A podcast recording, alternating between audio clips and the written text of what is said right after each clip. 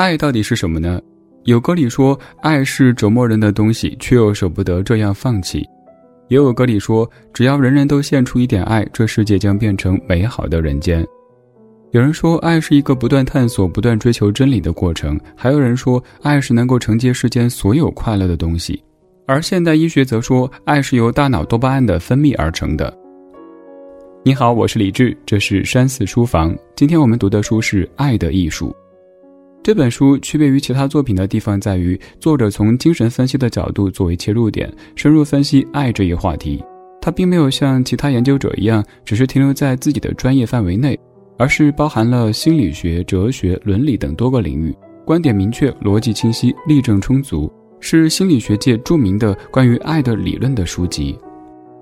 本书作者艾里希·费洛姆在《爱的艺术》当中汇聚了自己对于爱最经典、最客观的观点和理论。在一九五六年第一次出版的时候，在当时的心理学界引发了关于爱的大讨论，掀起一阵关于爱的研究浪潮。接下来，我们从三个方面翻开这本《爱的艺术》。首先，我们对爱的理解和认识，大约都来自于影视或者文学作品当中的爱情故事。关于爱的相关问题也常常挂在嘴边，可是我们很少有机会系统的接受关于爱的认知教育。那么，爱的本质到底是什么呢？关于爱是什么这个话题，它作为人类精神生活的重要内容，却迟迟没有一个准确答案，甚至成了一个无解的问题。作者费洛姆却说，对人类生存问题的回答其实就是爱的本质所在。面对这样的一个答案，我们又该怎么去理解呢？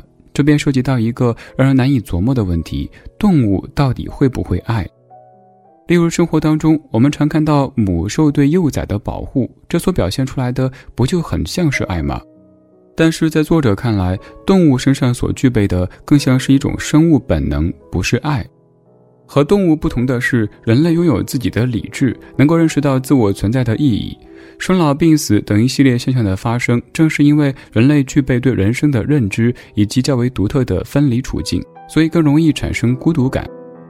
随之而来的便是恐惧，人们会害怕与外界失去联系，害怕被世界所淹没，但自己却不知所措。想要克服内心的恐惧和外界建立联系是必须的，掌握行之有效的克服孤独感的方法，对人们来说至关重要。在本书当中，作者提到几种常见的方式，第一种是纵欲，比如说通过借助药物的作用，达到一种恍惚昏沉的状态，进而感受到物我交融，浑然一体，让自己精神状态达到极度的兴奋，忘却自我，与世隔绝。在原始社会，有很多仪式也是为了达到这样的效果，其中的参与者便会借助一些使人致幻的特殊药物来达到这种状态，而现代人大多会借助酒精这一物质，致使自己达到这样的状态。第二种方式就是把自己归属到一个群体当中，和一群人保持一致，不论是穿衣打扮还是价值观念，用这样的趋同方式让自己不再孤独。这种方式一开始是有着血缘关系的种族部落，之后变成了民族国家，直到今天，我们也经常会用这样的趋同方式来摆脱自身的孤独感。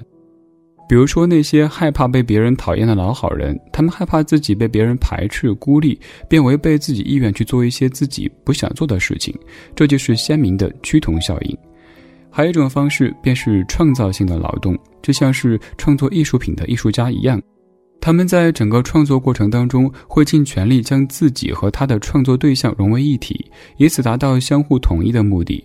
比如说，中国古代就流行着物我两忘的创作方法，这其中所蕴含的就是创作者和对象之间相统一的状态。作者坦言，如果只是依靠以上三种方法，无法从根本上克服孤独，更不可能解决人类的生存问题。我们来看一下其中的原因。首先说纵欲。通过这样的方式来克服内心的孤独感，它只是暂时的，无法达到彻底根除的效果。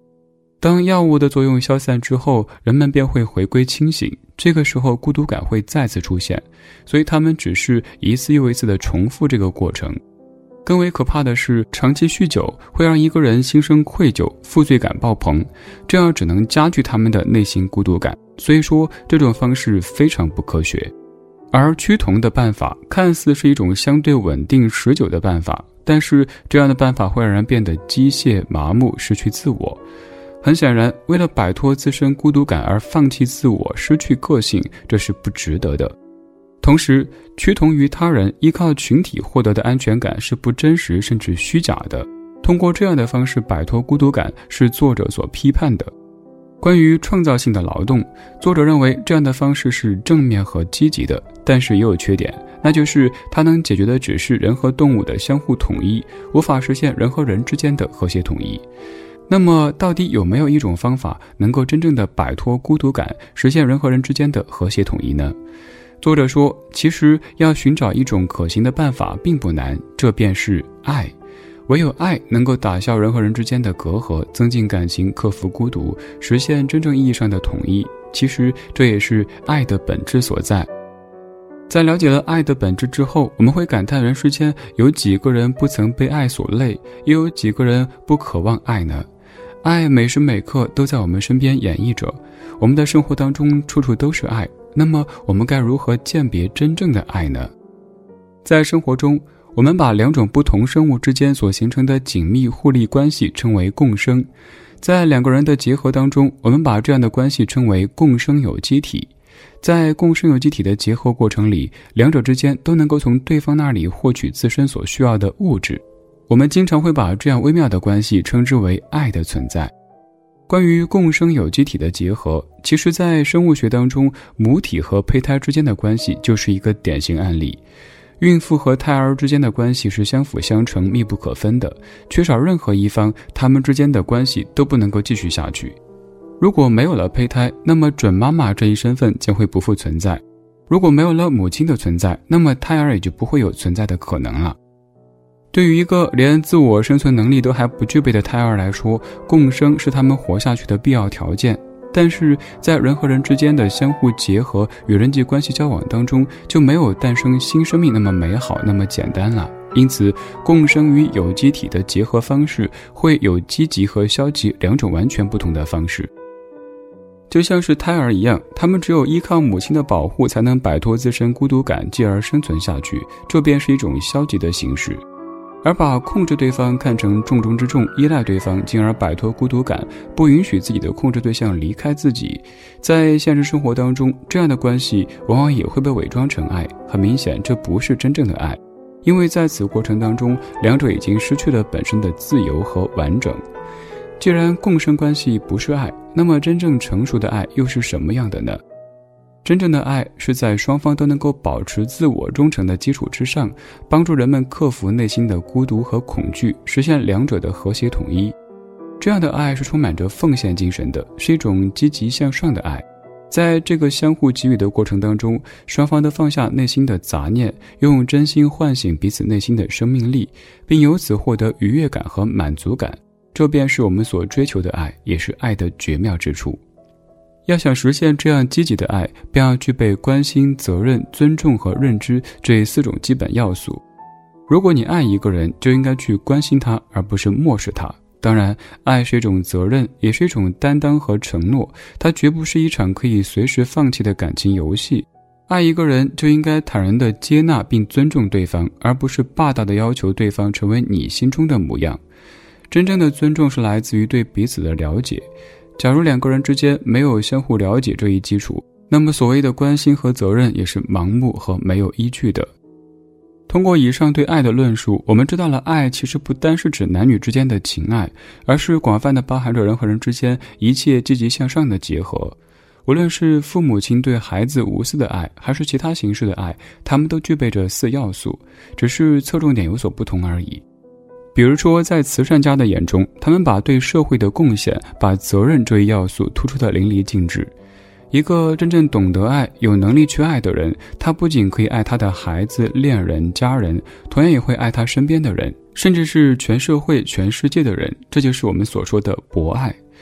作者所推崇的爱充满着成熟与理性，包含着责任和尊重。他追求的是以保持自身独立与自由为前提的人和人之间的真正的和谐统一，而不是头脑发热的激情，也不是丧失公平的控制，更不是丧失理智的剥夺。学会了辨别真正的爱，最后我们来谈一谈如何去实践爱。当下大龄单身是一个很普遍的现象，大多数人的理由都是没有遇到一个合适的结婚对象，好像只要合适的人出现了，就可以把自己从水深火热当中解救出来，结束孤单，开始美好的生活。但事实好像并非如此。如果不具备爱的能力，也很难去实现美好的二人世界。那么我们该如何去实践爱呢？在作者弗洛姆看来，爱是一种个人体验，只有靠自己去探索。爱既然作为一门艺术，那么一定有和绘画、书法这些艺术学科一样，具备一些基本条件和门槛的规律。作者归纳了四点：一是纪律，这就意味着你要严格要求自己，而不是随便的把谈情说爱当做儿戏。没有纪律的爱情是不会开花结果的。二是集中，这要求心无旁骛、专心致志，绝对不能够三心二意、毫无定力。三是耐心。其实这个很好理解。假如说艺术家们没有持之以恒的毅力，怎么可能创造出精美绝伦的作品呢？最后是兴趣。如果对一门艺术连起码的兴趣都没有，就不可能谈什么专心致志、持之以恒和马到成功了。